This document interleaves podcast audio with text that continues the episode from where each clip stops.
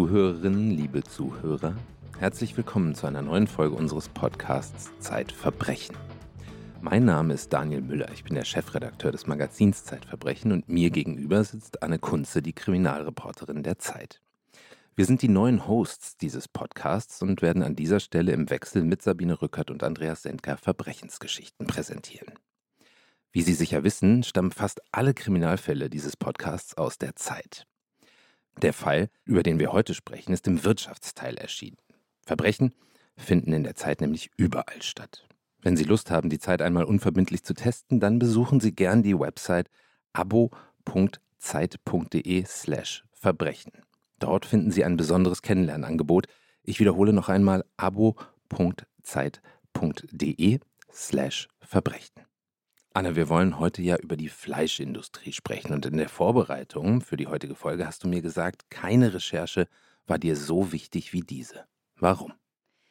Weil ich da tatsächlich eine Parallelwelt kennengelernt habe. Weil ich es nicht für möglich gehalten habe, dass Menschen in Deutschland tatsächlich so leben, wie die Menschen, die in der Fleischindustrie arbeiten. Also ich habe schon in einigen Firmen recherchiert und ich kann dir wirklich sagen, dass in keiner anderen deutschen Industrie die Verhältnisse so anachronistisch sind wie in der Fleischindustrie. Ich habe irgendwann so ein fast unwirkliches Gefühl bekommen, weißt du, als könnten es solche Zustände in Deutschland eigentlich gar nicht mehr geben. Also ich habe die Wohnungen, die Schuppen, die Behausungen der Arbeiter besucht und ich dachte wirklich, ich sehe so Szenen wie aus einem Schwarz-Weiß-Film. Also tatsächlich, als hätten so Relikte dieses krassen, knallharten Manchester-Kapitalismus bis heute überlebt in unsere postmoderne Gesellschaft. Und ich habe ganz zu Beginn der Recherche, also ohne irgendwas zu wissen, mich ins Auto gesetzt und einen Pastor in der Gegend besucht, Peter Kossen. Und der hat zu mir gesagt, wir haben es hier mit einer Schattenwelt zu tun, bei der die meisten wegsehen. Eine Geisterarmee haben wir erschaffen. Und da hat er recht. Du schreibst in deiner ersten von ja, zahlreichen Geschichten über die Fleischindustrie den tollen Satz, in dieser Gegend, wo die Orte Oldenburg heißen, Garrel, Essen, Fisbeck oder Bad Bergen, haben Männer wie Emilian, über den wir gleich noch reden werden, einen Namen. Waldmenschen. Was sind denn Waldmenschen?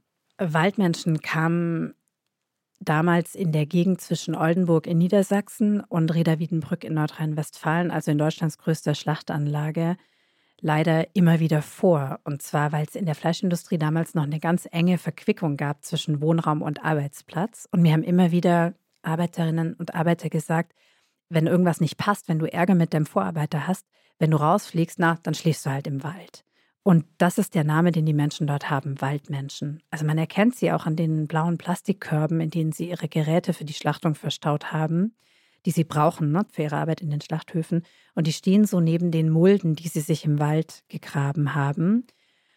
Und einen dieser Waldmenschen habe ich auch getroffen, Emilian, du hast ihn ja gerade schon genannt. Und ich habe ihn auch gefragt, welche Regeln es gibt für das Überleben im Wald. Er hat einige Zeit, einige Wochen im Wald gelebt, als er eben keinen Schlafplatz hatte. Und er hat sofort geantwortet und sehr klar diese Regeln benannt. Ich sag sie dir mal. Such dir einen Ort, an dem viele Bäume eng nebeneinander stehen, sodass kein Mensch hindurchschauen kann. Stülpe Plastiksäcke über deine Hosenbeine. Zieh alles an, was du hast. Hab keine Angst vor der Dunkelheit. Hab keine Angst vor Tieren. Es leben Menschen in Deutschland, die einer täglichen Arbeit nachgehen, im Wald, weil sie Ärger mit ihrem Vorarbeiter haben? Was machen denn diese Geisterarbeiter, diese Waldmenschen den ganzen Tag? Die wechseln tatsächlich die Welten. Also die fahren von ihren tristen Behausungen jetzt, ob es im Wald ist oder ihren Mehrbettzimmern, fahren die jeden Morgen oder jeden Tag zur Schichtbeginn in tatsächlich in so einen hochtechnisierten Bereich, der mit Stacheldraht geschützt ist, mit Kameras, mit Zäunen, nämlich den Schlachthof oder die Fleischfabrik. Und dort verrichten sie den ganzen Tag über dieselbe Tätigkeit. Also bei manchen Arbeitern steht Erdulden der Monotonie sogar im Arbeitsvertrag. Schlachten ist eigentlich eine relativ einfache Tätigkeit. Das bedeutet Hals aufschneiden, aufhängen, Rektum aufbohren, enthäuten, aufschneiden, zerteilen, verpacken. Das sind immer dieselben Handgriffe Tag für Tag. Also die führen wirklich dieselbe Bewegung den ganzen Tag oder die ganze Schicht über aus. Und ich habe so viele Menschen getroffen, die so müde waren, die auch nicht denken konnten. Die haben mir auch gesagt, sie können nichts mehr träumen, sie können gar nichts anderes mehr tun, als einfach im Halbschlaf ihren Gewohnheiten zu folgen. Wahnsinn.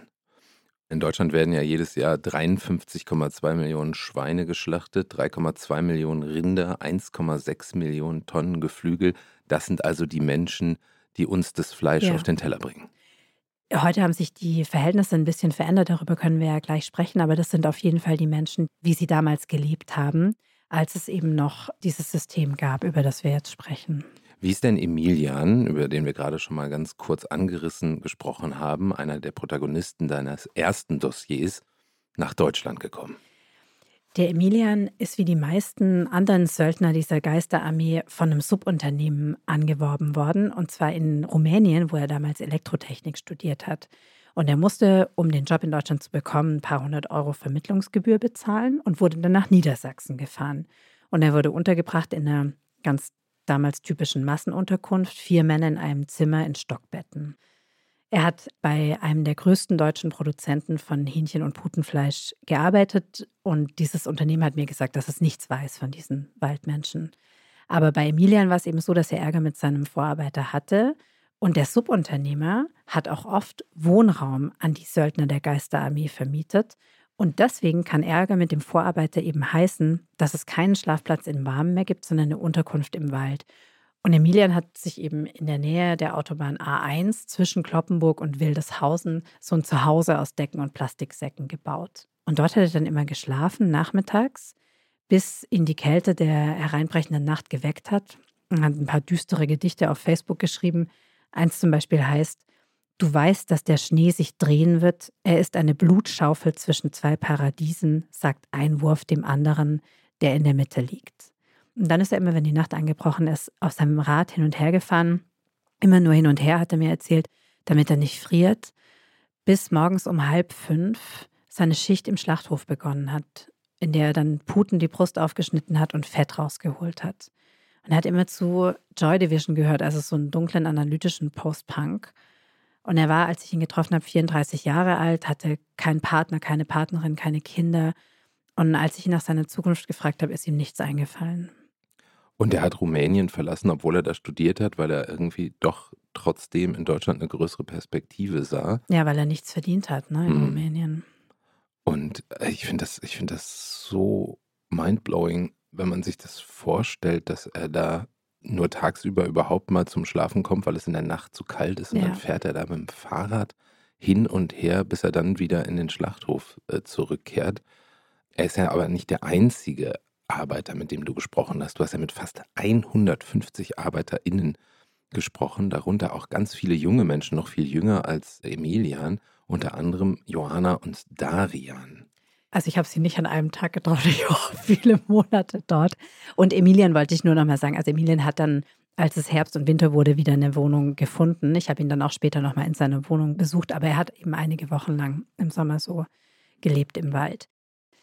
Und wir nennen jetzt hier nur die Vornamen aus Gründen des Persönlichkeitsschutzes. Und bei Joanna und Darian haben wir auch die Vornamen verändert, weil sie das so wollten. Und ich würde gerne einmal erzählen, wie die beiden sich kennengelernt haben, weil ich das so berührend fand. Mhm. Also Darian hat mir erzählt, dass ihn eines Abends Freunde angerufen haben und gesagt haben, du musst sofort herkommen, hier ist ein Mädchen, das wird dir gefallen. Und er ist dann gekommen in die Disco in Lohne und er wusste sofort, wen seine Freunde meinten. So eine schmale Person mit schwarzen Leggings, pink gefärbte Haare, Joanna. Sie hat so ganz versunken getanzt, hat er mir erzählt, und ihr Bruder hat gerade aufgelegt, rumänischen Pop. Und Darian hat sie die ganze Zeit beobachtet. Und sie hat mir erzählt, Sie hat auch sich angeschaut, wie Darian sich ihr genähert hat und jede Geste und jedes Zucken im Mundwinkel eigentlich schon die Andeutung einer größeren Geste war. Sie haben sich unterhalten auf Rumänisch den ganzen Abend über die halbe Nacht und irgendwann hat Darian zu ihr den schönen Satz gesagt, ich kann nur schlafen, wenn mich jemand in den Armen hält. Oh. Und dann sind sie zu ihr gegangen und auf dem Weg zu ihr hat er zum ersten Mal ihre Hand genommen. Und dann hatte er so gesagt, ja, wir müssen noch mal ganz kurz bei mir vorbei auf den Dienstplan schauen. Und auf dem Dienstplan stand aber, dass er am nächsten Tag erst arbeiten muss. Und dann sind sie Hand in Hand zu Joanna gegangen, sind sich näher gekommen und um Mitternacht hat Darians Telefon geklingelt. Und sein Vorarbeiter hat so laut ins Telefon gebrüllt, dass die Joanna, wie sie mir erzählt hat, ihn sogar hören konnte. Und er hat geschrien, wo bist du? Du musst sofort zur Arbeit kommen. Weil Darians Arbeit, das war, dass er in der Schlachtanlage an einem Band steht, das ihm so tote Bullen vors Gesicht hängt. Jede Minute einen weiteren toten Bullen. Und Darian hat diesen Tieren mit einem Küchenmesser die Brust aufgeschnitten und die Haut abgezogen mit bloßen Händen, weil er sagt, dass seine Einweghandschuhe sofort kaputt gegangen sind. Deswegen und dann hat er auch keine neuen bekommen. Nee, nee, hat keine neuen bekommen. Und er hat deswegen auch das erste Geschenk, das er Joanna gemacht hat, waren Handschuhe aus Eisen. Das war ganz schön teuer, hat er mir gesagt. Die haben 15 Euro gekostet. Aber er wollte gerne, dass Joanna sich die Hände nicht verletzt, weil sie hat den ganzen Tag für Wiesenhof Hähnchen gesäbelt. Und als ich die beiden kennengelernt habe, haben sie schon nicht mehr in Massenunterkünften gewohnt, sondern hatten sich selbst eine kleine Wohnung gesucht und auch gefunden. Und in diese Wohnung hatten sie so eine gigantische rote Couch gestellt, die den ganzen Raum beherrscht hat. Und sie haben diese Wohnung wirklich manisch jeden Tag geputzt. Und im Bad, das fand ich total beeindruckend, da hat jeder von ihnen Dutzende von Flakons verschiedener Parfums aufgereiht. Also so viele Parfums habe ich außerhalb von einem Geschäft noch nie gesehen. Das war wie so eine Armada der Düfte. Und ich habe sie auch gefragt, wie könnt ihr euch das leisten? Und dann haben sie gesagt, ja, das kratzen wir irgendwie zusammen. Und es wirkte auf mich so fast, als würden sie den Geruch der toten Tiere vertreiben wollen. Das ist ein wahnsinnig starkes Bild. Ne? Also die verdienen kaum Geld und investieren im Grunde genommen alles in dieses liebevolle Zuhause zum einen, aber dann auch eben in die Beseitigung dieser grauenvollen Gerüche, die sie jeden Tag mit nach Hause bringen, um irgendwie diese Welt vergessen zu können. Ja. Und es gibt auch fast gar nichts außerhalb dieser Welt. Sie hatten jetzt auch nicht so richtig viel Freizeitmöglichkeiten. Ne? Also dort ist ja sehr viel Gegend da um Lohne herum. Dann sind sie, ich habe sie so gefragt, was macht ihr denn so in eurer Freizeit? Ja, wir gehen spazieren, wir besuchen die Mutter, die Schwester. Viele Mitglieder von ihren Familien waren auch in Niedersachsen und standen dort an anderen Schlachtbändern. Und Joanna, die ich als unglaublich zähe, kämpferische Anfang 20-Jährige kennengelernt habe, auch Joanna wusste nicht genau, was werden sollte. Ich habe sie gefragt, was sie mal später machen möchte. Und sie sagte, ich würde gern bei Aldi, Lidl oder Rewe arbeiten an der Kasse, damit ich Deutsch sprechen kann. Und sie hat wirklich super Deutsch gesprochen. Also wir haben uns, mit Darian habe ich immer über einen Dolmetscher gesprochen, aber mit Joanna habe ich, sie konnte richtig, richtig gut Deutsch und sie hat sich das selber beigebracht aus Büchern. Und Darian hat mir gegenüber die Wörter wiederholt, die er auf Deutsch kann. Und die fand ich ziemlich krass. Das war schneller, schneller, weiter, weiter, Gas, Polizei. Das ist das, was er auf Deutsch konnte. Und die beiden haben mir erzählt, wie sie Weihnachten nach Paris gefahren sind. Joanna hat gesagt, dass Darian sie angerufen hat mit den Worten: Willst du nach Paris? Ich lade dich ein. Warum? hat sie gefragt. Und er hat gesagt: Weil ich dich liebe. Und sie hat ihn nicht verstanden und hat gefragt: Was? Und dann musste es nochmal sagen: Weil ich dich liebe. Die beiden sind nur einen Tag geblieben. Sie konnten sich natürlich kein Hotel leisten. Sie haben ein paar Fotos gemacht und sie auf Facebook gepostet. Und als dann aber Darian am Tag nach der Rückkehr in seinem Schlachthof erschienen ist, so hat er es mir erzählt, hat ihn sein Vorarbeiter von der Maschine weggezogen und ihm gesagt, dass er jetzt gekündigt ist. Der Vorarbeiter sagt, Darian hätte ihm gesagt, wir brauchen dich nicht mehr, geh, dein Onkel und dein Cousin auch.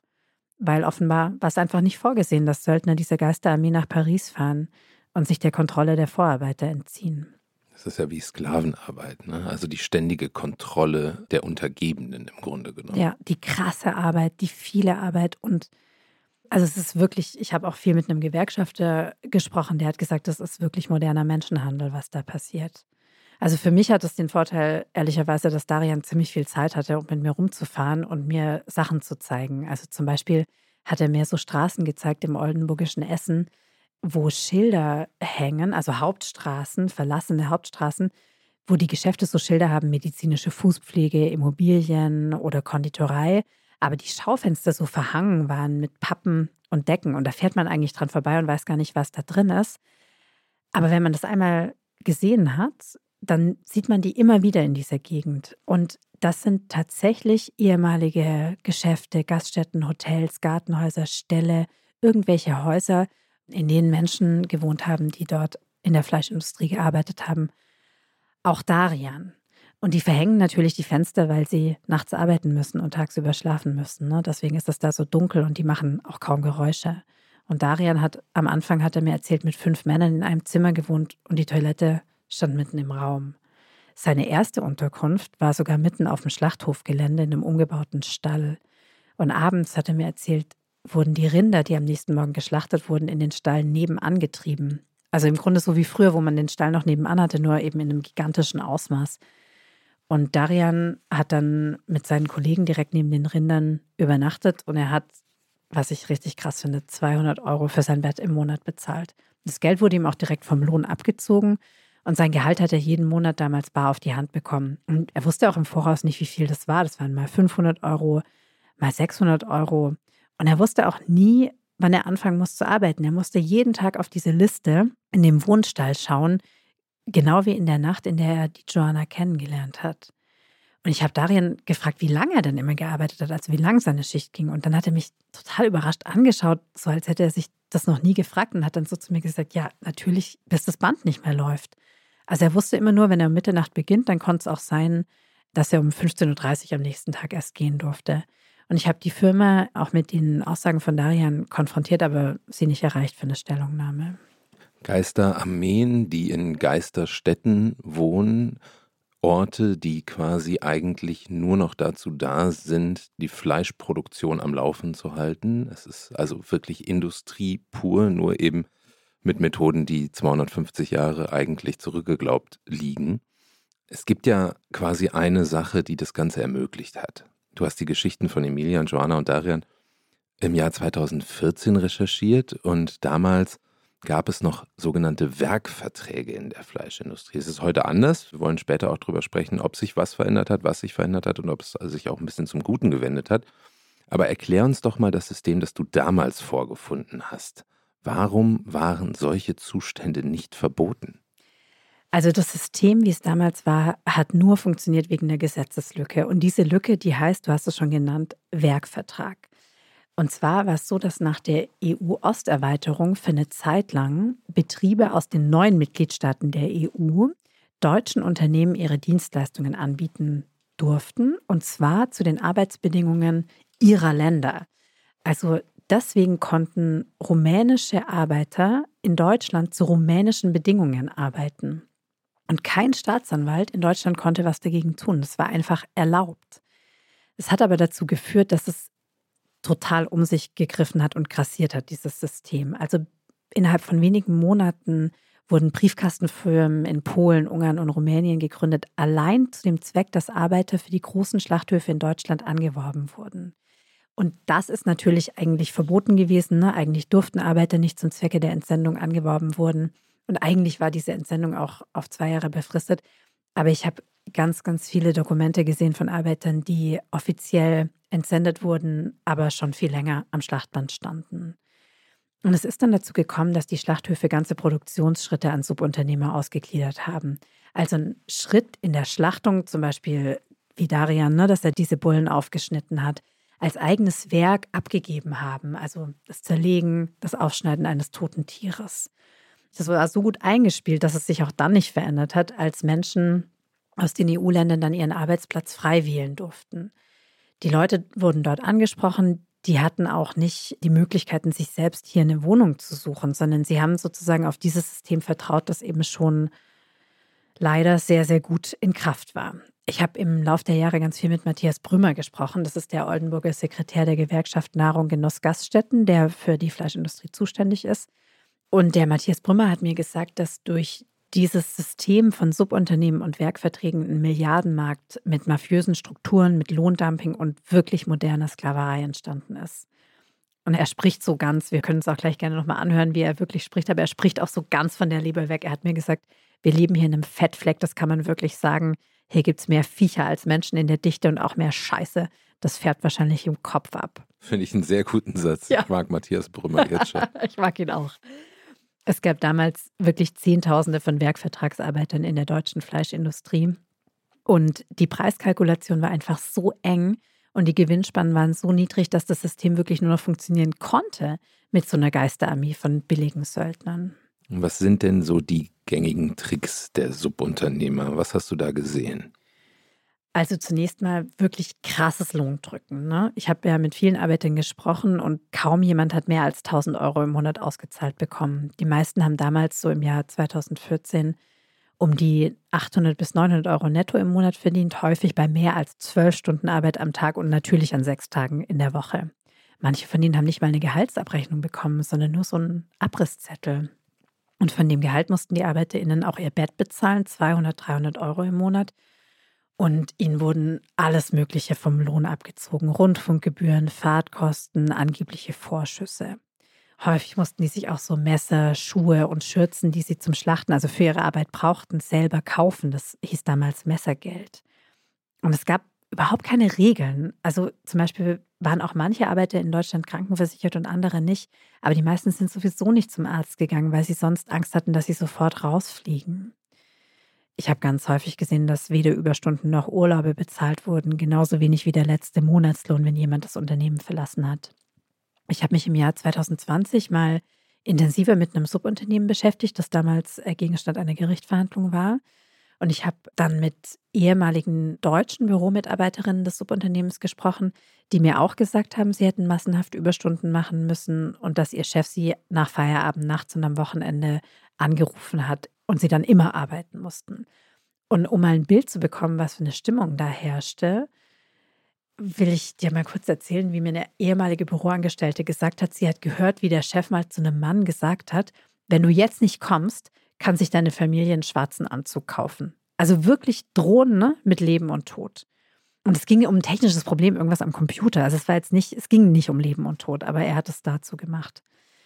Und diese Mitarbeiterin haben mir auch erzählt, dass es unter den FleischarbeiterInnen eine extreme Fluktuation gab. Also sie haben gesagt, dass ihr Subunternehmen zuständig für Fleischzerlegung etwa 4000 Mitarbeiter im Jahr durchgezogen hat, bei geschätzt 350 Jobs. Also kann man sich ja ausrechnen. Das ist Wahnsinn. Aber man hat sich natürlich jetzt bei dem, was du alles schon gesagt hast, auch so ein bisschen gefragt, wer macht das eigentlich mit? Ne, das sagt ja nicht nur was über die Zustände in der deutschen Fleischindustrie aus, sondern auch über die Perspektivlosigkeit ja. vieler dieser Menschen in ihren Heimatländern. Ne? Wenn man sich das antut und wenn man das dann auch nicht nach zwei Wochen abbricht und sagt, ihr könnt mich alle mal gern haben, den Scheiß mache ich hier nicht mit. Ja, total. Das ist wirklich, die sind einfach unter enormem Druck, die Leute.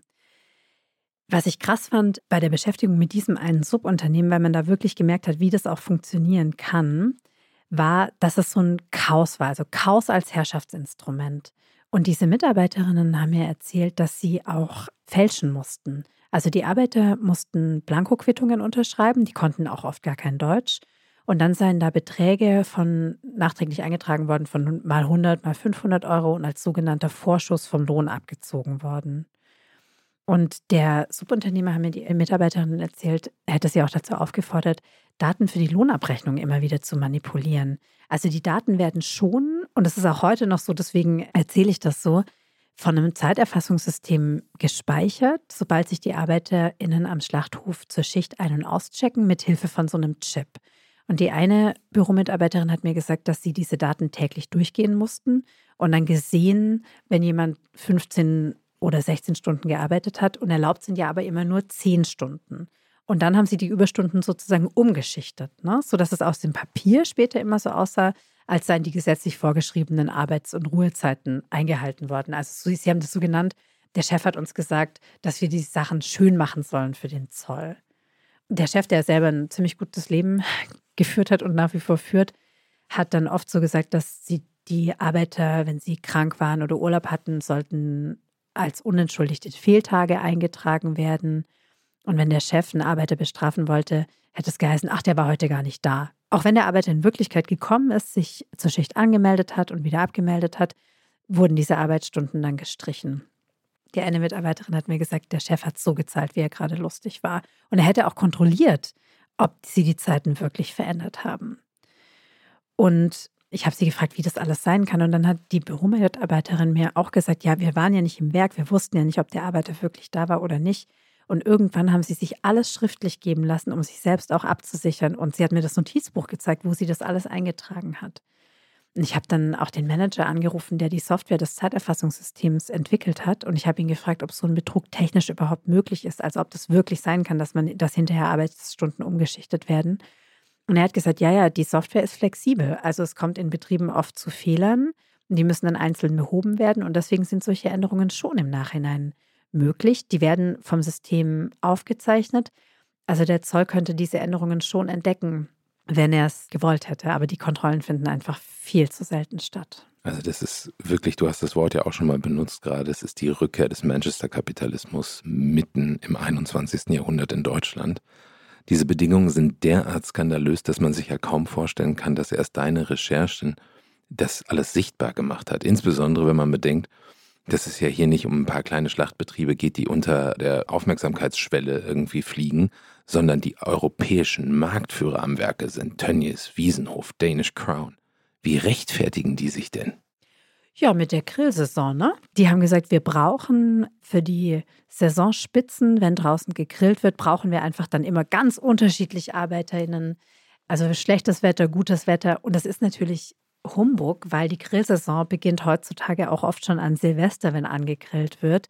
Und das ist ein Argument, mit dem man immer mehr Werkverträge einfach bei sich haben wollte. Zumal ja dann in der Logik würde in Deutschland ja das ganze Jahr gegrillt. Ja, genau. Ja. Es, ist ja, es ist ja nicht etwas, was sie offenbar nur in den Sommermonaten getan genau. haben, sondern da wird durchgegrillt. Ja, Genau. Und trotzdem haben sie gesagt, ja, weil unterschiedlich gegrillt wird, müssen wir ganz flexibel bleiben. Du musst ja diese Leute nicht fest anstellen. Ne?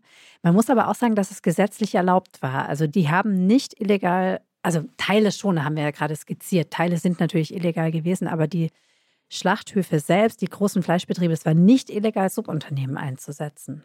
Die haben das einfach nur ausgenutzt was quasi im Gesetz möglich war. Ne? Sie haben sich das alles, was irgendwie gerade noch legal machbar war, zu eigen gemacht und haben es dann aber natürlich auf die Spitze getrieben. Es ist ja, äh, auch wenn das eine Gesetzeslücke ist, sind die Zustände, die letztlich dann geherrscht haben und dieses Anherrschen der Leute, dieses Beherrschen dieser ja, Sklavenarbeiter, man kann es ja gar nicht anders sagen, das ist ja nicht mehr vom Gesetz gedeckt, sondern einfach nur quasi das Holen dieser Leute und das Beschäftigen dieser Leute auch zu eben den Bedingungen des jeweiligen Entsendungslandes. Vielleicht nimmst du uns noch mal mit damit wir uns das plastisch vorstellen können, auf so einen Schlachthof. Wie sieht das da aus? Wie arbeiten die Leute zusammen? Man stellt sich das ja ein bisschen vor wie so ein Ameisenstaat. Ja, also genau wie du gesagt hast, steht da außen der Name des Schlachthofs drauf und innen drin herrschen ganz andere Zustände. Also das, was innen drin ist, konnten die Schlachthofbetreiber zu Recht von sich behaupten, dass sie das nicht wissen, weil sie es gar nicht wissen durften. Ne? Eigene Firmen haben sozusagen die komplette Schlachtung teilweise gemacht. Und die Leute, die da im Schlachthof standen, die haben oft gar nicht, es ging alles so schnell, dass sie gar nicht aufschauen durften. Und da gab es schon eine ziemliche Hierarchie auch zwischen den ArbeiterInnen. Also nach Ländern getrennt. Ganz oben standen oft die Polen und die Ungarn, die häufig selbst eben Anwerber, Subunternehmer oder Vorarbeiter waren, die dann Verwandtschaft und so weiter reingebracht haben. Danach kamen, wie ich das beobachtet habe, damals die Rumänen und dann die Bulgaren, also quasi immer absteigend und ganz unten am schlechtesten wurden behandelt die Sinti und Roma. Die anderen Arbeiter haben schlecht über sie gesprochen und denen ging es wirklich am schlechtesten von dem, was ich beobachtet habe. Was ich auch tragisch finde, ist, dass die Fleischer, die ja eigentlich geschützt werden sollten mit dem Gesetz über Werkverträge, dass die dann arbeitslos wurden. Also junge Facharbeiter sind überhaupt nicht mehr nachgekommen. Das Handwerk ist wirklich ausgestorben. Ich habe einen Fleischermeister getroffen, der 1986 auf dem Schlachthof angefangen hat und so gesagt hat, ja, die Arbeit war schon hart, wir mussten manchmal richtig knüppeln, aber wir haben halt richtig, richtig gut verdient. Der hat im Akkord gearbeitet und hat pro Stück Fleisch, das er zerlegt hat, ein sogenanntes Kopfgeld bekommen, damals 6500 Mark im Monat. Und er konnte sich eine große Wohnung leisten, Reisen, Autos. Und er hat auch gesagt, dass die Arbeit zwar hart war, aber die Stimmung im Schlachthof gelöst. Also er hat gesagt, wir mussten manchmal das Band abstellen, weil jemand einen Witz gemacht hat und wir so lachen mussten. 30 Jahre später war er immer noch zu Geburtstagen von ehemaligen Kollegen eingeladen. Davon kann heute einfach gar keine Rede mehr sein. Du hast ja gerade schon mal gesagt, dass quasi die großen Betriebe, die Unternehmen gar nicht so richtig wussten, was in ihren Schlachthöfen eigentlich, wo deren eigener Name drauf stand, vorging, weil die Subunternehmer diese Betriebe dann letztlich geführt haben. Man kann sich aber ja jetzt auch nicht vorstellen, dass die das völlig losgelöst vom Wissen dieser Unternehmen gemacht haben. Wie eng war denn die Zusammenarbeit von Schlachthöfen und Subunternehmern? Also schon echt enger, als beide Seiten zugegeben haben. Manchmal haben auch Schlachtbetriebe selber über ein Strohmann Subunternehmen gegründet. Und auch Subunternehmer hatten Firmen dann in Osteuropa gegründet, die als reine Anwerbebüros gedient haben. Also es war wirklich Menschenhandel mit Billigarbeitern gedeckt durch EU-Recht. Und ich habe etliche Subunternehmen beobachtet, die mehrere Firmen zugleich gegründet haben und dann nach ein paar Monaten immer wieder aufgelöst haben, bevor eben die Steuerfahndung kommt. Und ich habe mit Insidern gesprochen, die geschätzt haben, dass nur etwa 5% der Betrügereien überhaupt aufgeklärt werden. Und wenn es dann doch mal passiert, dann geht es gleich um Millionen. Also ich habe Unterlagen zu einem Schleuserprozess, wo sich allein der Betrug an Sozialversicherungen auf 4 Millionen Euro belief. Und in der Anklageschrift steht, beide Angeklagten handelten, um sich eine auf Dauer angelegte, nicht unerhebliche Einnahmequelle zu verschaffen. Also die haben einfach mit Daten von Leuten rummanipuliert. Du hast ja auch einen Täter, lass uns ihn ruhig mal so nennen, getroffen. Den Verantwortlichen eines niedersächsischen Unternehmens, das mittlerweile bankrott ist. Wie hast du den erlebt? Hat er sich dir geöffnet? Wir wollen ihn jetzt mal Frank nennen. Er wollte auch nicht seinen echten Namen genannt wissen. Und der hat sich schon geöffnet, ist aber 100 Kilometer weit in einen ganz entlegenen Gasthof irgendwo auf dem Land gefahren, wo ihn ganz sicher niemand erkennen kann. Ein großer blonder Mann mit kräftigem Händedruck, gelernter Fleischer. Und der war Führungskraft bei dem mittlerweile bankrott gegangenen Unternehmen namens Schwarzkranz. Der, es war damals so ein ganz edles Unternehmen. Die Chefin war auch in der Hamburger High Society gut unterwegs. Die haben Aldi und Lidl und so weiter beliefert. Und dieser Frank war einer von denen, die das System der Subunternehmer bei der Firma mit aufgebaut hat. Und er hat auch schnell gemerkt, dass das System auf Ausbeutung beruht. Er hat aber gesagt, ja, das war uns scheißegal, Hauptsache es hat funktioniert. Und er hat die Menschen an den Bändern Zwangsarbeiter genannt, die Subunternehmer hat er Menschenhändler oder Sklaventreiber genannt. Also er hatte da überhaupt keine Illusionen darüber, wie es wirklich aussah. Ne? Und er hat mir schon gesagt, dass er war ja fest bei dem Unternehmen angestellt, hat aber gesagt, er hat eng mit den Subunternehmen zusammengearbeitet. Und er hat dann immer zum Beispiel den Vorarbeitern seine Wünsche durchtelefoniert, wer ausgewechselt werden soll, weil vor der Tür stand ja immer schon die Nächsten. Er hat dann zum Beispiel sowas gesagt, habe ich ihn auch gebeten zu wiederholen, hat er so gesagt, ja, ich habe dann zum Beispiel gesagt, ja, die geht so oft aufs Klo, die muss weg. Oder der hat gestern Nacht gesoffen, der muss auch weg. Solche Sachen. Und dann hat er gesagt, ja, die Arbeitszeiten der Arbeiter sind natürlich fast nie eingehalten worden. Und man hat die Pausen verkürzt, man hat die Leute hochgetrieben. Von einer halben Stunde Pause sind oft nur wenige Minuten da geblieben. Und er hat auch gesagt, dass sie die Arbeitszeiten, die per Chip erfasst wurden, hinterher verändert haben. Schwarzkranz, die Firma, hat mir gesagt, dass die Vorwürfe nicht gestimmt haben damals. Ich habe aber mit relativ vielen Mitarbeitern dieser Firma gesprochen und die haben gesagt, dass sie selber ziemlich unter Druck standen, weil sie selber oft ausgetauscht worden sind. Also da sind Mitarbeiter versetzt worden, abgemahnt worden und dass man immer so Gründe gefunden hat. Zum Beispiel ist der, damals musste man auch schon Mundschutz tragen, der Mundschutz verrutscht ist oder man ist durch die falsche Tür gegangen. Und einer, wirklich so ein gestandener Fleischermeister, hat im Gespräch mit mir geweint, als er sich an diese Demütigungen erinnert hat. Also es gibt wirklich Druck überall. Und der Frank hat mir erzählt, er hat auch ziemlich vielen Mitarbeitern kündigen müssen und wenn er Gewissensbisse hatte, hat er einfach mehr Geld gekriegt. Also sein Gehalt verdoppelt, ein Firmenhandy, dann ein Dienstwagen. Und wie gesagt, die Firma hat alle Vorwürfe zurückgewiesen. Gewissensbisse ist ein gutes Stichwort, weil das habe ich mich jetzt gerade gefragt, als du mit dem Frank gesprochen hast. Machte der auf dich so einen reumütigen Eindruck, dass er irgendwie tatsächlich in seiner Seele nochmal gekramt hat und gedacht hat, oh Gott, was habe ich da eigentlich gemacht? Oder war das so jemand, das kennt man ja auch, also diese Psychologie, wenn Menschen Macht erlangen, dass sie fast eine, eine Freude daran entwickeln. Also ich hatte gerade so ein bisschen diesen Verdacht, als du gesagt hast, dass er, wenn die dann zu oft aufs Klo gegangen ist, dann hat er sie gefeuert, dass man dann irgendwann anfängt, in so einer Position genau nach solchen Sachen zu suchen, damit man jetzt wieder jemanden feuern kann, weil es irgendwie auch, so auch eine Freude entwickelt. Mhm. Genau, das kann ja auch, also eine Macht ist ja irgendwie leider sehr, sehr, sehr gefährlich, auch gerade in den Händen vielleicht eher kleinerer Menschen. Ich weiß total, was du meinst. Bei ihm war es tatsächlich so, dass er sich für mich glaubhaft reumütig verhalten hat und mir eben erklärt hat, unter was für einem Druck er selber stand und wirklich sichtlich erleichtert war, dass er da raus war. Er hat dann was ganz anderes gemacht, ne? zu dem Zeitpunkt, zu dem ich ihn getroffen habe. Aber Macht ist trotzdem ein gutes Stichwort, Daniel, weil ich habe mich die ganze Zeit während der Recherche gefragt, was machen eigentlich diese Deutschen da? Also das, das kann doch nicht sein, dass die Menschen mitten unter uns wohnen und niemand was macht. Und das fand ich wirklich ekelhaft teilweise. Also da gab es zum Beispiel Hausfrauen, die da in Essen-Oldenburg, dem Hauptsitz von Danish Crown, so Werkvertragsarbeiterinnen abgefangen haben und ihnen angeboten haben, Kindergeldanträge für sie auszufüllen für 150 Euro. Und manche sind auch mit zum Arzt gekommen. Das kostet dann 50 Euro. Und das finde ich wirklich krass, ne? wenn dann die Leute, denen es so geht, auch noch ausgebeutet werden. Es ist wirklich ekelhaft. Und das meinte ich übrigens gerade mit kleineren Menschen. Da meinte mhm. ich natürlich nicht die Körpergröße, sondern charakterlich kleine Klar. Menschen. Und das hier ist ja natürlich der beste Ausdruck für einen charakterlich kleinen Menschen. Ja, dazu passt auch ein Raumausstatter. Den habe ich besucht. Der hat in Quakenbrück Wohnungen in zwei ehemaligen Kasernen vermietet. Die wurden seit 1933 nicht saniert. Und der hat 350 Euro im Monat pro Wohnung genommen. Also wirklich günstig im Verhältnis. Aber das sah aus, es war unglaublich. Da war Schimmel an den Wänden. Die Fenster waren auch nicht dicht. Deswegen haben die Bewohner so Heizkörper aufgestellt und hohe Stromrechnungen. Und dann hat er so gesagt, ja, die Leute müssen halt lüften, aber die haben halt einfach andere Sauberkeitsstandards als wir. Wahnsinn, also auch noch rassistisch. Rassistisch, genau. Wirklich der Rückfall in die Barbarei, wie der Gewerkschafter Brümme mir das gesagt hat.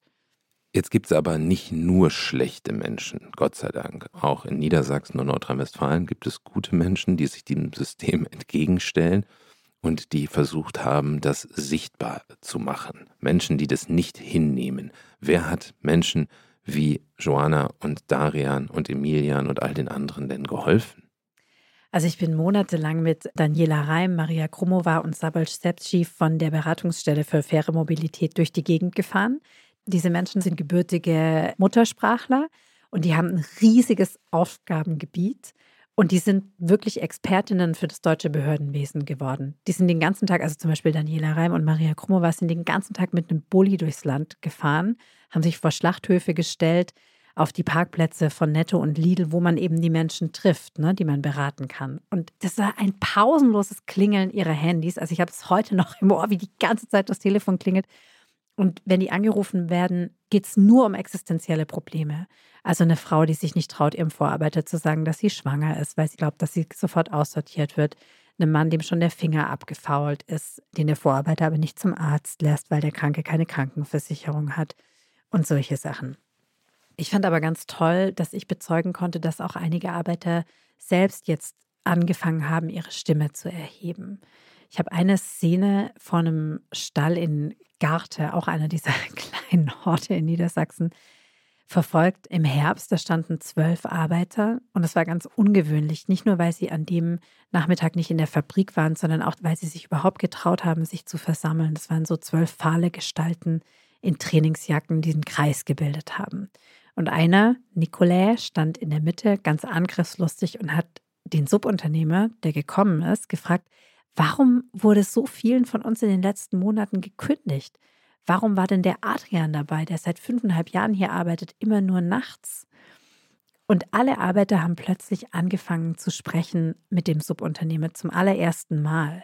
Also sie haben ihn gefragt, warum bekommen wir nie Geld, wenn wir nachts arbeiten? Warum bekommen wir nicht alle unsere Stunden bezahlt? Warum haben wir überhaupt einen Chip, wenn er unsere Stunden nicht erfasst?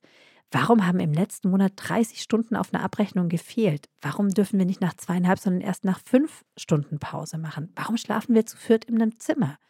Und so weiter. was hat er gesagt? Hat nee, er irgendeine er hat gar nichts gegeben? gesagt. Und als ich ihn gefragt habe, das ist auch ein Klassiker in der Fleischindustrie, wie viele Angestellte er hat, weiß er nicht. Wie viele Firmen er hat, weiß er nicht. Wie seine Firmen heißen, weiß er nicht. Und der Anwalt hat dann so gesagt, ja, das sind betriebsbedingte Kündigungen. Und die sind dann zusammen mit mir in so einen umgebauten Stall gegangen, in dem die ArbeiterInnen gewohnt haben, den der Subunternehmer gemietet hat. Und das sah eben aus, wie solche Behausungen immer aussahen, vollgestopft mit irgendwelchen Matratzen, ausrangierte Bundeswehrbetten, fleckiges Zeug. Und ich habe den Subunternehmer gefragt, wie es ihm denn geht, wenn er das so sieht. Dann hat er gesagt, ah, das ist hier standardmäßig ausgestattet. Und als ich meine Fleischerlehre gemacht habe, hat mir auch eine Matratze auf dem Boden gereicht. Aber er war halt nicht Mitte 40, wie viele der Fleischarbeiter sind und Familien ernähren müssen, sondern er war damals ja ein ganz junger Mann. Und er hat dann so gesagt, ich bin Christ, aber kein Gläubiger. Und ganz am Ende fand ganz ich... Offensichtlich ganz nicht. offensichtlich nicht. Ganz am Ende war die Szene fast so bisschen surreal, weil sich die Subunternehmer, Anwalt und Arbeiter so hilflos nebeneinander standen und wie so peinlich berührt waren. Und der Nikola hat dann ein paar Mal angefangen zu sprechen, aber erst sich nicht getraut und irgendwann seinen Blick gehoben, es gewagt, dem Subunternehmer in die Augen zu schauen und ihm noch eine einzige Frage gestellt. Bitte lassen Sie mich einfach nur arbeiten. Bitte sagen Sie mir, was ich gemacht habe. Weil ja alle gekündigt wurden. Und der Subunternehmer hat nur da gestanden und geschwiegen. Nun ist nach deiner Recherche etwas passiert, was eher selten passiert. Werbung Liebe Hörerinnen und Hörer, Sie möchten das Magazin zum Podcast einmal unverbindlich testen? Dann lassen Sie sich Ihre persönliche Zeitverbrechen-Ausgabe gratis nach Hause liefern. Jetzt bestellen unter www.zeit.de/slash Verbrechen-testen.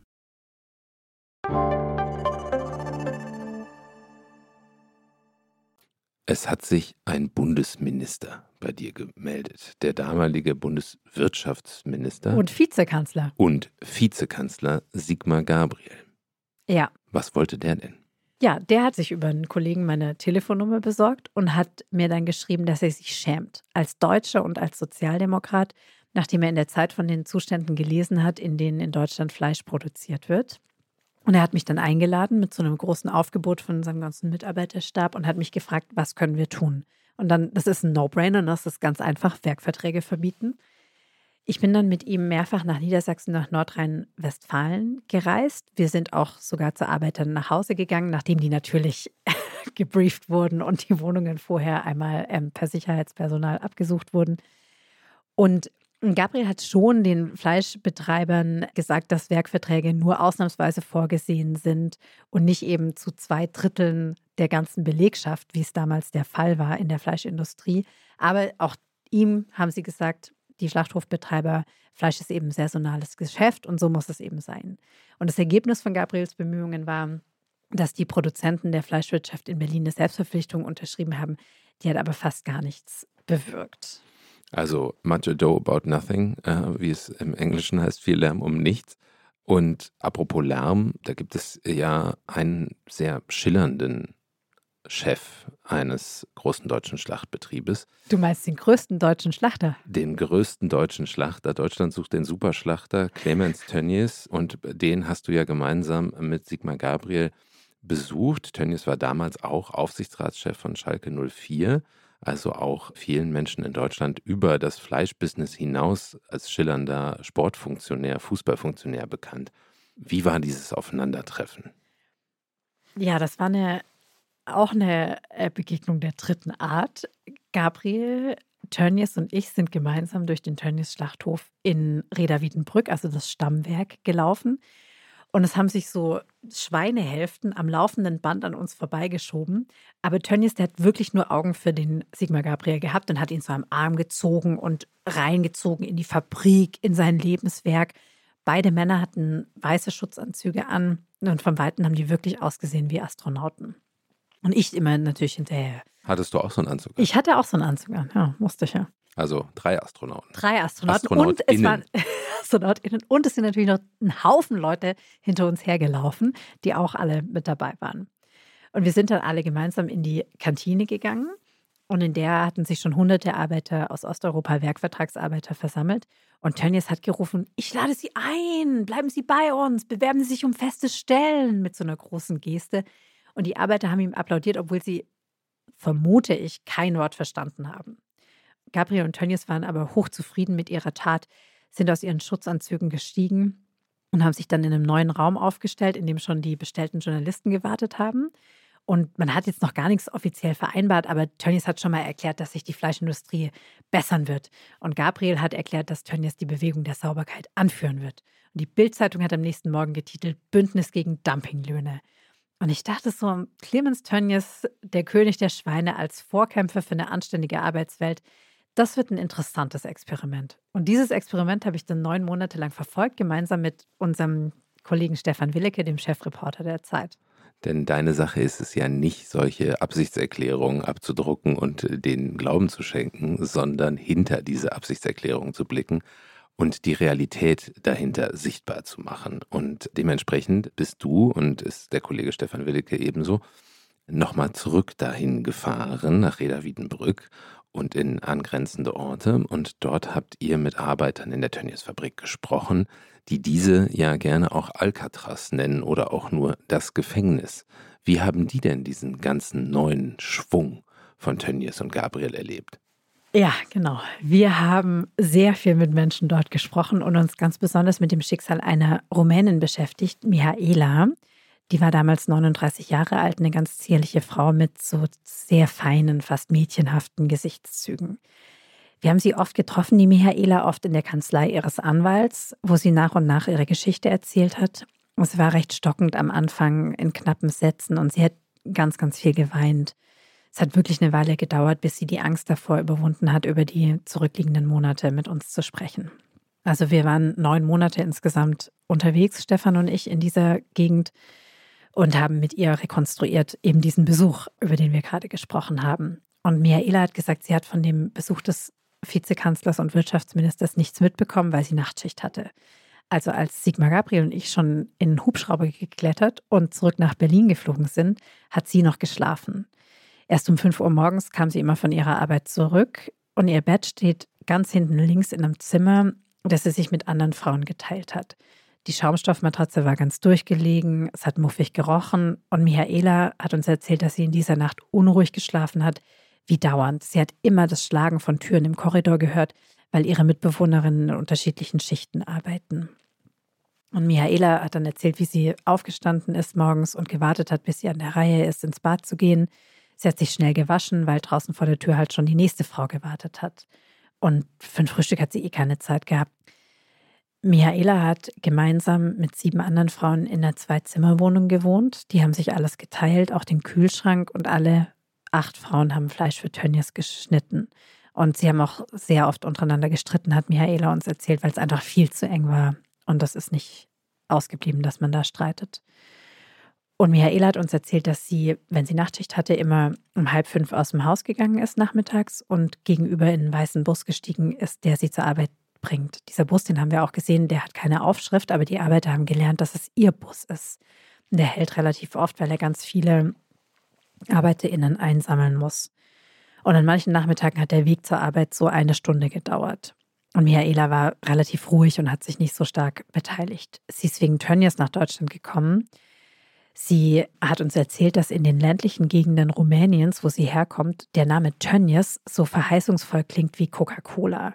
Sie hat uns auch erzählt, dass im rumänischen Fernsehen Werbefilme gelaufen sind, die Bilder zu diesem Versprechen geliefert haben so ein Tönnies, eine saubere Fabrik, geräumige Unterkünfte, schönes Fachwerk, gute Arbeit. Und deswegen hat Michaela im Sommer des Jahres 2013 beschlossen, ihr Dorf zu verlassen. Sie kommt aus einem Dorf in der Nähe der Stadt Morini in der Walachei. Und sie hat uns erzählt, dass diese Region ziemlich arm ist und die Felder voller Steine sind. Sie hat damals als Putzfrau gearbeitet, konnte aber ihre Familie kaum ernähren und hat ihren Job aufgegeben. Sie hat einen 16-jährigen Sohn gehabt, der ist bei ihrer Mutter geblieben und ihre 19-jährige Tochter war schon verheiratet. Von ihrem Mann hatte sich Michaela sowieso schon getrennt. Und Michaela, die wusste damals noch nicht, dass Tönnies mehr als eine Fabrik ist, sondern ein Mensch, Clemens Tönnies. Sie hätte ihn auch niemals erkannt, wenn er ihr gegenüber auf der Straße gestanden wäre. Und Michaela hat auch nicht Tönnies gesagt, sondern Tonis, also ein Wort ohne Umlaut. Sie konnte, als wir sie getroffen haben, die Worte Nacken, Schnitzelarbeit, Tonis. Also das sind diese Worte, die sie nach sieben Monaten bei Tönnies kannte. Sie hat so acht, neun, zehn Stunden am Tag gearbeitet. Sie hat Fleischstücke verpackt und das meiste von ihrem Gehalt ihrer Mutter geschickt nach Rumänien und für sich selbst immer nur das günstigste gekauft. Und es war dann jeden Tag dasselbe, nicht das, was der Werbefilm in Rumänien gezeigt haben, aber so ist das ja meistens bei Prospekten, die zeigen ja nun nie das ganze Bild. Aber dann an einem Tag im März des Jahres 2015 hat Michaela gemerkt, dass irgendetwas anders ist als sonst. Ja, und sie kann es jetzt auch dann in diesem Tag nicht mehr länger ignorieren. Ihre Menstruation ist schon seit Monaten ausgeblieben und sie hat sich überlegt, ob sie vielleicht schwanger ist. Vielleicht von dem einen Mann, dem sie nicht mehr wiedergesehen hat nach einer Nacht, der einfach verschwunden ist. Und sie hat versucht, hat sie uns erzählt, diese Vorstellung zu unterdrücken sie darf ja nicht schwanger sein, auf gar keinen Fall, weil der Vater würde sich zum Kind nicht bekennen. Und sie hat dann auch erzählt, wie sie sich so eingeredet hat, nein, ich bin 39, ich werde nicht mehr so leicht schwanger. Und dieser Tonis, das hätten Kolleginnen ihr gesagt, der sei so mächtig, der könnte sogar unbrauchbare Arbeiter zurück nach Rumänien abschieben. Bevor wir weiter über Miaelas Schwangerschaft reden und über das, was dann passiert ist, ist vielleicht das jetzt ein ganz guter Moment, wo wir den Tonis ja nochmal gehört haben, quasi. Wer ist das eigentlich, dieser Clemens Tönnies, dessen Vermögen auf eine Milliarde Euro, inzwischen wahrscheinlich sogar noch ein bisschen mehr, geschätzt wird? Dieser Mann, der auch und gerade durch Menschen, die wie Sklaven arbeiten, unsagbar reich geworden ist. Was kannst du uns über ihn sagen? Die Lebensgeschichte von Clemens Tönnies beginnt in einer Schlachterei und ich vermute, dass sie dort auch enden wird. Das ist ein Leben, das von Gehorsam gezeichnet ist und dem unbedingten Willen, es nach oben zu schaffen. Also Clemens Tönnies hat uns erzählt, dass er schon als Kind in der Metzgerei seines Vaters aushelfen musste und den Satz dort gelernt hat, verdienen kommt von dienen. Und als er noch ein Junge war im westfälischen Reda, stand er früh morgens neben seinem Vater im Laden, schnitt Brötchen und Koteletts und auf dem Schulweg musste er immer die Passanten freundlich grüßen, weil jeder Mensch, hatte sein Vater ihm gesagt, kann ein Kunde sein. Und einmal, hat Tönnies uns erzählt, hat er sich von seinem Vater auch eine Ohrfeige eingehandelt. Und zwar, als der Vater ihn gefragt hat, was er werden will. Und der kleine Clemens hat gesagt, Radio- und Fernsehtechniker. Und der Vater hat ihn dann geschlagen und dann nochmal gefragt, Junge, was willst du werden? Und dann hat der Clemens geantwortet, ich will Metzger werden, Papa. Ich weiß jetzt zwar nicht, wie viel Mitleid Clemens Tönnies verdient, aber das klingt ja doch nach einer relativ freudlosen Kindheit, muss man sagen. Den Eindruck hatte ich auch. Es klingt auf jeden Fall nach der Kindheit eines Menschen, der nicht aufbegehrt, sondern sich einem autoritären Mann fügt und auf die Chance lauert, irgendwann mal an dessen Stelle zu treten.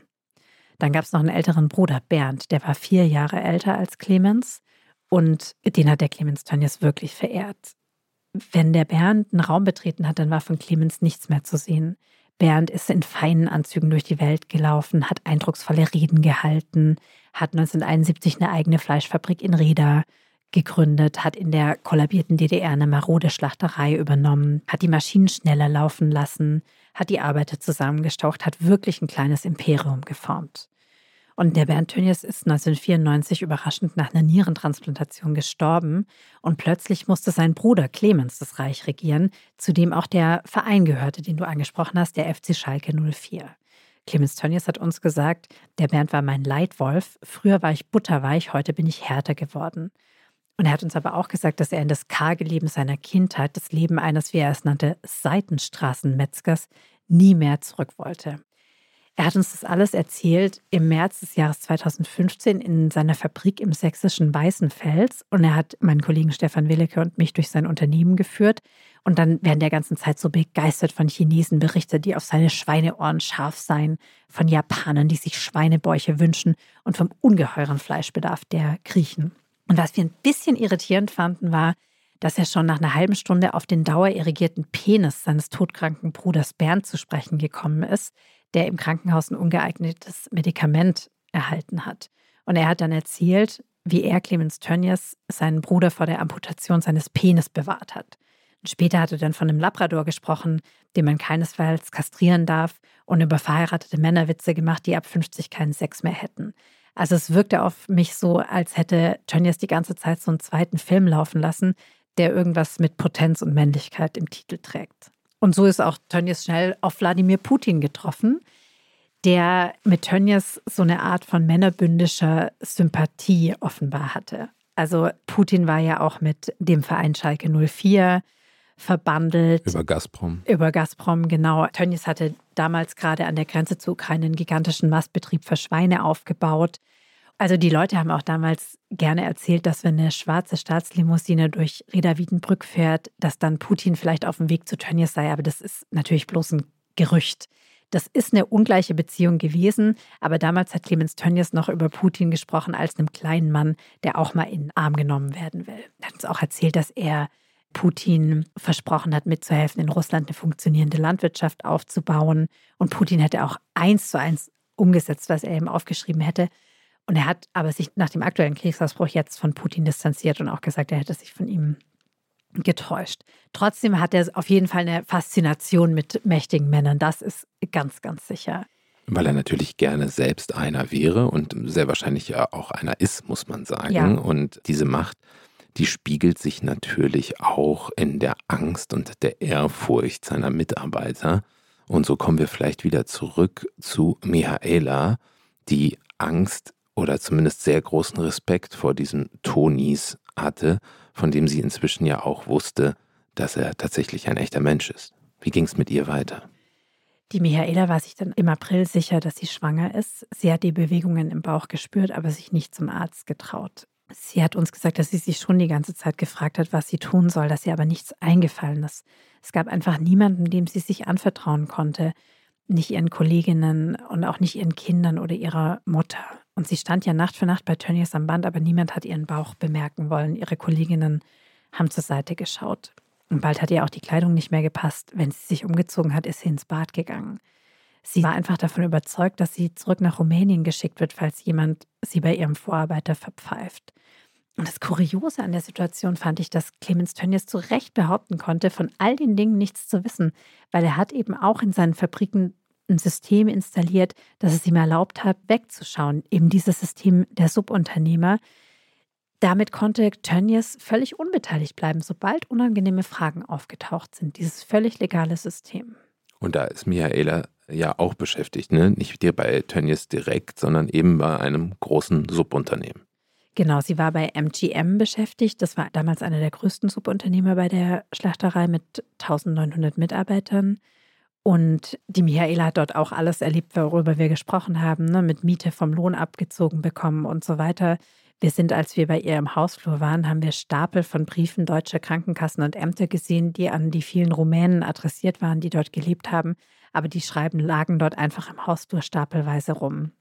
Und dort auch, wir haben noch mit anderen Arbeitern von MGM gesprochen, die haben auch gesagt, dass ihnen die Stunden nicht bezahlt wurden, dass sie keine Pausen machen durften, dass sie die Messer und Handschuhe selbst bezahlen mussten, die sie in der Fabrik brauchten.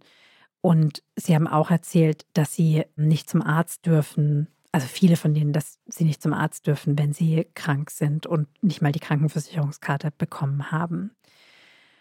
Und dass man, wenn einer krank zu Hause mal bleibt, dass er dann zur Strafe in ständig wechselnde Schichten versetzt wird. Also die ArbeiterInnen von MGM haben den obersten Boss Clemens Tönnies fast nie gesehen. Eine Arbeiterin hat uns gesagt, ihn trifft keine Schuld, er weiß ja nicht, was wirklich passiert. Und das fand ich krass, weil wenn sogar die Arbeiter glauben, dass der Boss ahnungslos ist, dann muss das System des Wegschauens ziemlich ausgereift sein. Und das sind natürlich die Geschichten, die sich dann weitertragen, die die Menschen, die dort arbeiten, die ja auch auf engstem Raume zusammenwohnen, sich natürlich erzählen. Und so entsteht natürlich oder wächst dieses System der Angst natürlich kontinuierlich. Und Miaelas Familie in Rumänien setzte ja große Stücke auf sie, das Geld weiter dahin zu schicken. Und so kann man sich natürlich schon vorstellen, wie sie alles versuchte, um diesen Job nicht zu verlieren. Dementsprechend hat sie vor allem auch diese Schwangerschaft versucht zu verheimlichen und hat letztendlich ihr Kind ganz alleine zur Welt gebracht. Bitte sag uns doch mal, wie und wo das ablief und auch vor allem, was danach mit dem Kind passiert ist. Ja, Mitte Juni haben bei ihr dann die Wehen eingesetzt und wir sind diese Szene mehrfach mit ihr durchgegangen. Sie hat die Augen geschlossen, während sie uns davon erzählt hat und das mit uns nochmal nachvollzogen. Wir sind den Weg dann auch später mehrfach abgegangen. Also sie hat erzählt, wie sie sich im Bett gewunden hat und schließlich aufgestanden ist. Es war wahrscheinlich so wie im Nebel, was dann passiert ist. Sie hat nach Plastiktüten gegriffen, die Wohnung verlassen und ist auf die Straße getreten. Das ist ja ganz unvorhergesehen. Sie ging ja sonst nicht raus, nur zum Einkaufen und zu ihrem Bus, der sie zum Schlachthof gebracht hat. Aber plötzlich geht sie wie im Nebel Wege, die sie gar nicht kennt. Sie ist dann gegangen, bis sie eine Baustelle entdeckt hat nach kurzer Zeit mit einer halbfertigen Garage. Und dort in diese Garage ist sie reingegangen und hat sich breitbeinig auf eine Palette gestellt, sich die Hose bis zu den Knien runtergezogen und im Stehen ihr Kind geboren. Sie hat die Nabelschnur mit den Händen zerrissen Sie hat erzählt, dass das Baby geschrien hat und dass sie sich kurz an die Brust gelegt hat.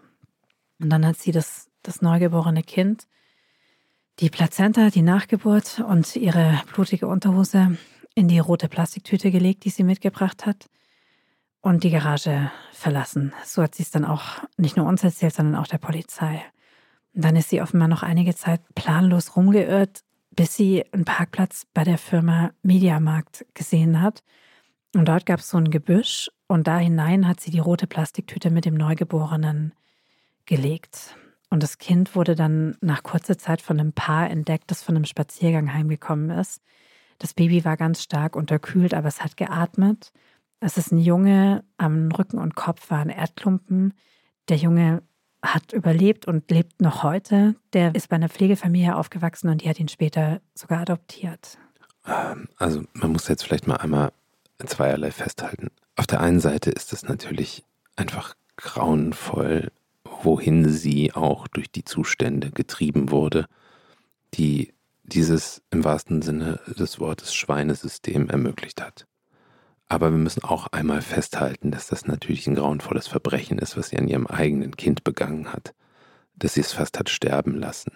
Jetzt kann man natürlich die Verantwortlichkeit ein Stück weit bei dieser Industrie und dem System suchen. Man muss sie aber natürlich auch bei ihr suchen. Das hätte sie nicht machen müssen. Es ist ihr eigenes Kind. Das würde ich schon auch einmal festhalten wollen. 100 Prozent, Daniel, natürlich. Sie ist dafür alleine verantwortlich und man kann natürlich Tönnies nicht dafür verantwortlich machen.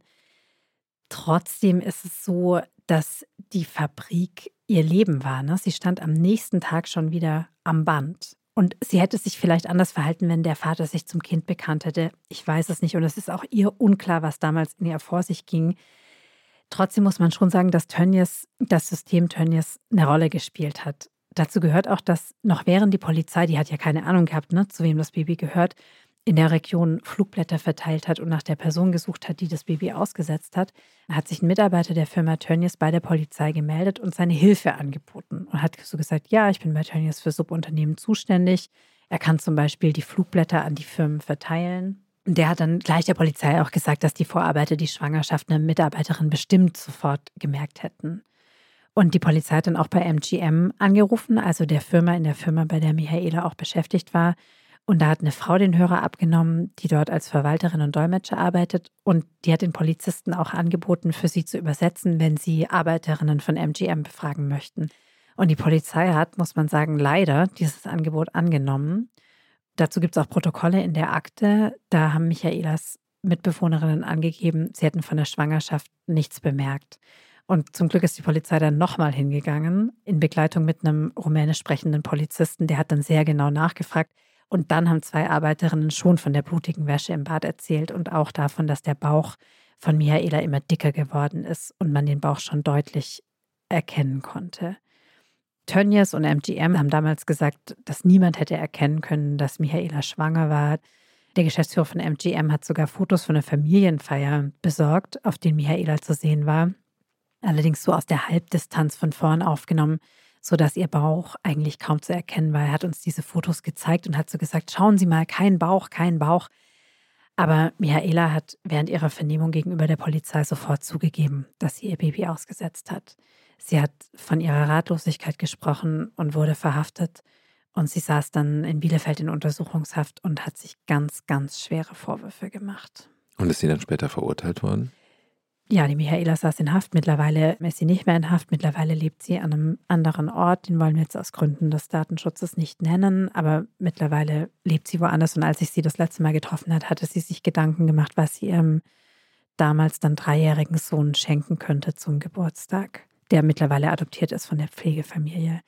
Die Firma MGM, der Subunternehmer, hat übrigens beteuert, dass eine ganze Reihe von ausländischen Arbeiterinnen schwanger geworden ist und Mutterschutz genossen hätte und dass keine schwangere Arbeiterin etwas zu befürchten gehabt hätte. Und die Firma Tönnies hat es auch beteuert. Aber Michaela, das ist auch klar, hat davon nie was mitbekommen. Ne? Die hat sich vor Konsequenzen gefürchtet, die auf keinem schwarzen Brett ausgehangen werden. Aber das ist natürlich auch eine beliebte Methode. Ne? Das ist so ein Feigenblatt.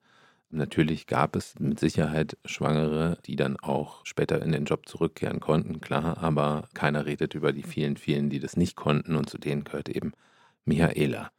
Tönnies wusste von nichts, das glaube ich auch Natürlich glaubwürdig, nicht. wusste ja. er von dem Einzelfall nichts, ob er von dem System nichts wusste, das lassen wir mal dahingestellt. Aber gestolpert ist er dann ja dennoch mit seinem System. Genau. Also damals, da sagst du völlig richtig, er hat da auch nichts gewusst. Ne? Wir haben ihn gefragt, wie viele Subunternehmen bei ihm tätig sind. Weiß er nicht, keine Ahnung. Er kann auch gar nicht einen Namen von einem Subunternehmer nennen. Er hat uns gesagt, im Konfrontationsgespräch, Stefan Willecke und mir, hat er gesagt, Tönnies, ich bin nicht der große Zampano, der alles regelt. Aber er hat schon seinen Referenten für Arbeitsrecht ziemlich viele Informationen damals sammeln lassen über Michaela. Und Tönnies hat gesagt, der Fall hat mich total erschüttert. Die Michaela sei im großen Maße kriminell, die hätte eine Vollmeise. Er hat aber auch gesagt, dass er sich nichts vorzuwerfen hat.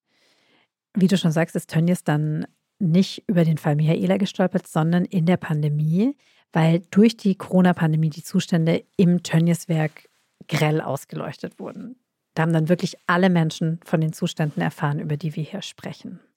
In der Tat, weil es dann einen großen Ausbruch gab in einem der Werke von Tönnies und das natürlich einen wunden Punkt getroffen hat damals und deswegen vielleicht noch mal sehr viel mehr als schon 2014, als du berichtet hattest, dass Scheinwerferlicht auf die Fleischindustrie geworfen wurde.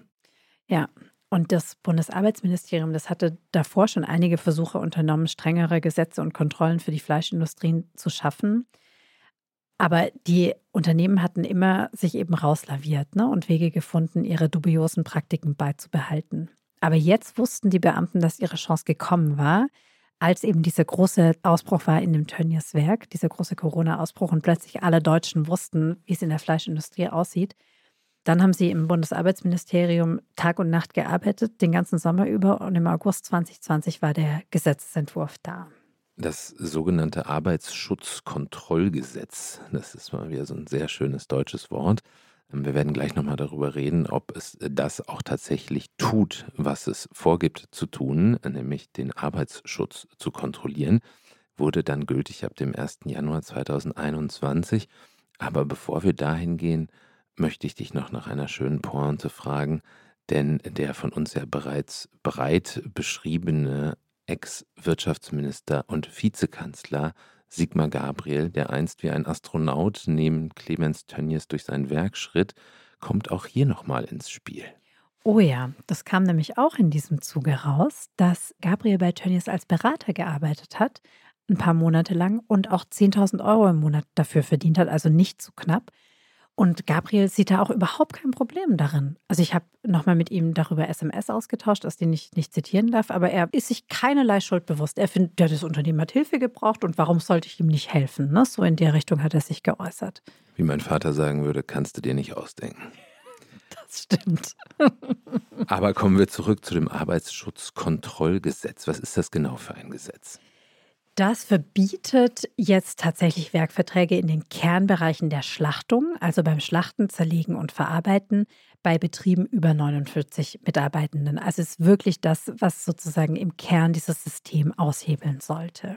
Und was hat sich heute verändert? Hat dieses Gesetz seine Wirkung entfaltet? Also es ist schon so, dass auf den Schlachthöfen die Leute jetzt fest angestellt sind. Und die Daniela Reim, mit der ich damals so viel Zeit verbracht habe und immer wieder angerufen habe und jetzt auch wieder angerufen habe, die hat zu mir gesagt, also das Gute ist, du hast die Firma hier, du kannst bei Verstößen gegen die Firma klagen. Das ist einfacher, als gegen irgendein so Subunternehmen mit Sitz in irgendwo zu klagen. Aber die Arbeiter erzählen, dass die Strukturen gleich geblieben sind, dass die Vorarbeiter eben die gleichen geblieben sind. Du beschwerst dich, die wird fristlos gekündigt. Du wirst krank, dir wird gekündigt, dass es weiterhin viel zu wenig Kontrollen gibt. Sie hat schon gesagt, dass der Mindestlohn bezahlt wird, aber dass trotzdem Überstunden teilweise nicht gezahlt werden, dass der letzte Lohn nicht gezahlt wird.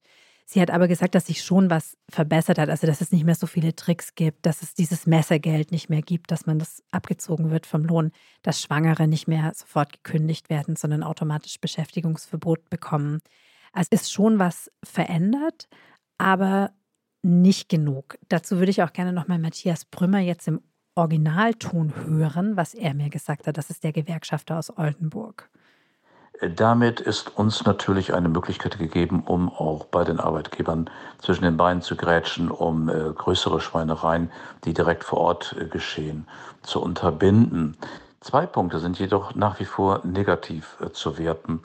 Der eine Punkt ist, wir haben nach wie vor den Eindruck, dass die ehemaligen Subunternehmer nach wie vor tätig sind als Berater und als Recruiter im Ausland wie auch direkt vor Ort und die Beschäftigten anwerben. Äh, es gibt Gerüchte, die darauf hindeuten, dass nach wie vor hierfür äh, Pauschalzahlungen von den betroffenen Beschäftigten geleistet werden, genauso wie der Transport nach Deutschland äh, selbstverständlich selbst gezahlt werden müssen. Und es gibt auch nach wie vor wohl Versprechungen im Ausland, die hier nicht eingehalten werden. Für uns hat sich damit an dem System äh, der Rekrutierung und damit auch äh, deutlich gesagt des Menschenhandels oder des modernen Menschenhandels kaum etwas geändert.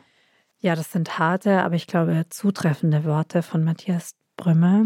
Und man muss auch feststellen, dass das Werkvertragsunwesen wirklich mittlerweile um sich gegriffen hat. Also ganz, ganz viele Branchen beschäftigen heute Leih- und Werkvertragsarbeiter und beuten sie aus, indem sie betrügen oder Gesetzeslücken ausnutzen.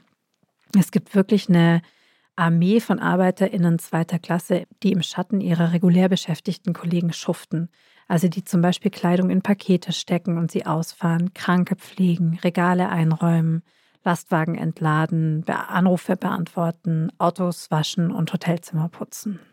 Liebe Anne, heute hast du uns das Schauersystem in der deutschen Fleischindustrie näher gebracht. Dafür ganz herzlichen Dank.